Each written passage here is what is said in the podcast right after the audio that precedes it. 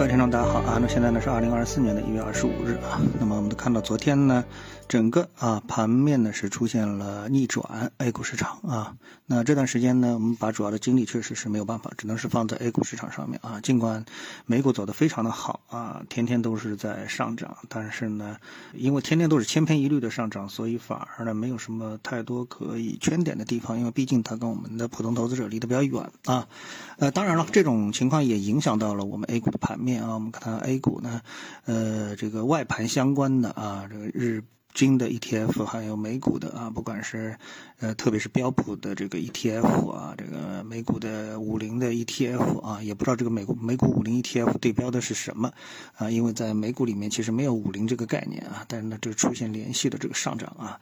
呃，像这个美股的 ETF 就标普 ETF 里面啊，有一个呃，之前我也一直关注，其实我也一直跟大家说过啊，这么好几个啊，这个美股的 ETF 啊，今天一看，哎。连拉了三个涨停啊！这个美国指数本身它也没走那么好啊。我们在 A 股市场里面连续拉了三个涨停啊，呃，溢价率是达到了百分之二十二，这个太夸张了啊！所以呢，管理层呢也是果断出手，警示风险啊，提示风险。嗯，那我们更多呢还是关注在我们自己的 A 股市场上面。我们看到 A 股市场上面呢，今天的啊，就是昨天的这个反转啊。它的背后的这个主要的一个消息呢，其实呢也很简单啊，就是这个央行呃提出了啊，央行呢是将于宣布啊，将于二月五日这个下调存款准备金率零点五个百分点啊。另外呢，一月二十五日呢将下调支农知小的在贷款再贷款再贴现利率从百分之二下调到百分之一点七五。啊，这些呢都有助于推动作为信贷定价基准的贷款市场的报价利率 LPR 下行啊。那我觉得啊，从嗯，因为我们分析师啊，就是说不是正儿八经的经济学家，对吧？那么现在正儿八经的经济学家呢，呃，对经济的解释其实也不见得这么的专业，或者说是准确啊。虽然说经济不是太准确啊，但是呢，有的时候经济学家啊违反常识的解释，我觉得呢，呃，更可笑啊，更可气，更可笑啊。那我们看到啊，这个所谓的全面的降准啊、定向降息啊等等啊，那它无非就是一个货币宽松，对吧？那么这个货币宽松呢，如果是对照美股的啊，对照美国的话呢，那呃又可以进一步的去加强对这一方面的一个理解。那因为美国呢，它有通胀啊，通胀，所以呢它不断的加息啊，而我们呢是通缩，所以呢我们呢不能加息啊。那呢随着美国呢这个加息进程的结束啊，那么给我们呢减息创造了空间。啊，嗯，因为呢，我们要刺激经济啊，减息是最呃这个常规的操作啊，这个在不违背常识的情况下面啊，告诉我们减息是最好的办法，对吧？那么为什么呢？你看我们在过去啊，就是有两次美股的这个经济危机啊，一次呢就是次贷危机，另外一次呢就是新冠疫情，对吧？在这个两次的这个过程当中呢。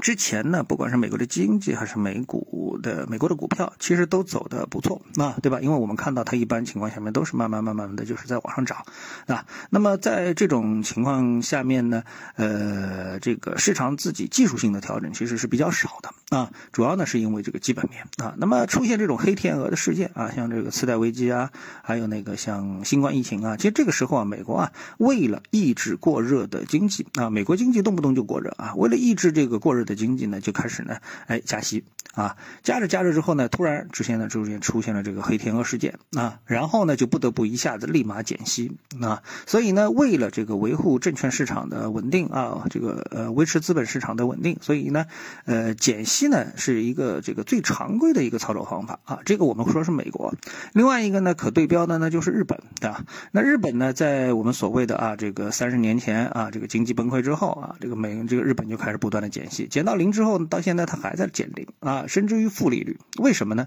就是为了刺激经济，对吧？所以呢，我们不能既要又要啊，我们也不知道既要什么又要什么，其实我们也不知道，对吧？但是呢，嗯，在这个出现经济下行，就是公认的经济下行啊，楼市楼价的下行啊，消费不振等等各种这个不利因素，其实这种不利因素不是我们所独有的，对吧？在这个呃，就是经济发展的过程当中，几乎每个国家啊，不叫几乎啊，应该是所有的国家都出现过这种情况。美国也有过经济萧条，日本嘛也有三十年啊这样的一个萧条，对吧？啊，这个韩国也有，对吧？台湾也有啊，都有。啊，都有东南亚经济危有次贷危机也有，对吧？都有。所以呢，在这种情况下面，日本其实是最明显的啊。为了提振这个日本的经济，所以日本的长期实行零利率啊，这是没有办法的，这其实是金融的客观规律。所以呢，我们一定要在。这个呃和啊大家的常规操作不一样的操作情况下面，同时啊又要维持我们的这个经济的向上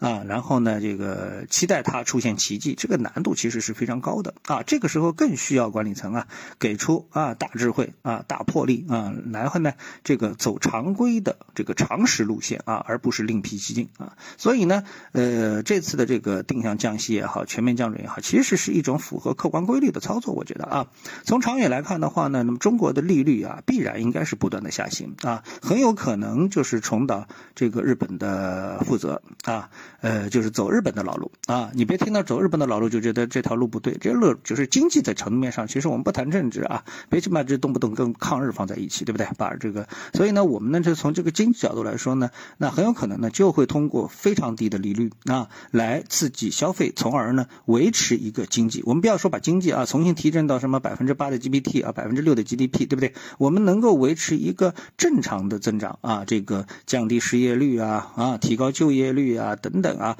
这已经是非常不错了啊，并且比如说稳住我们的股市，不要出现连续的下跌啊，两千七百点成为铁底，重新回到三千点以上，稳在三千点啊，永远稳在三千点，这其实都已经是非常不错的目标了。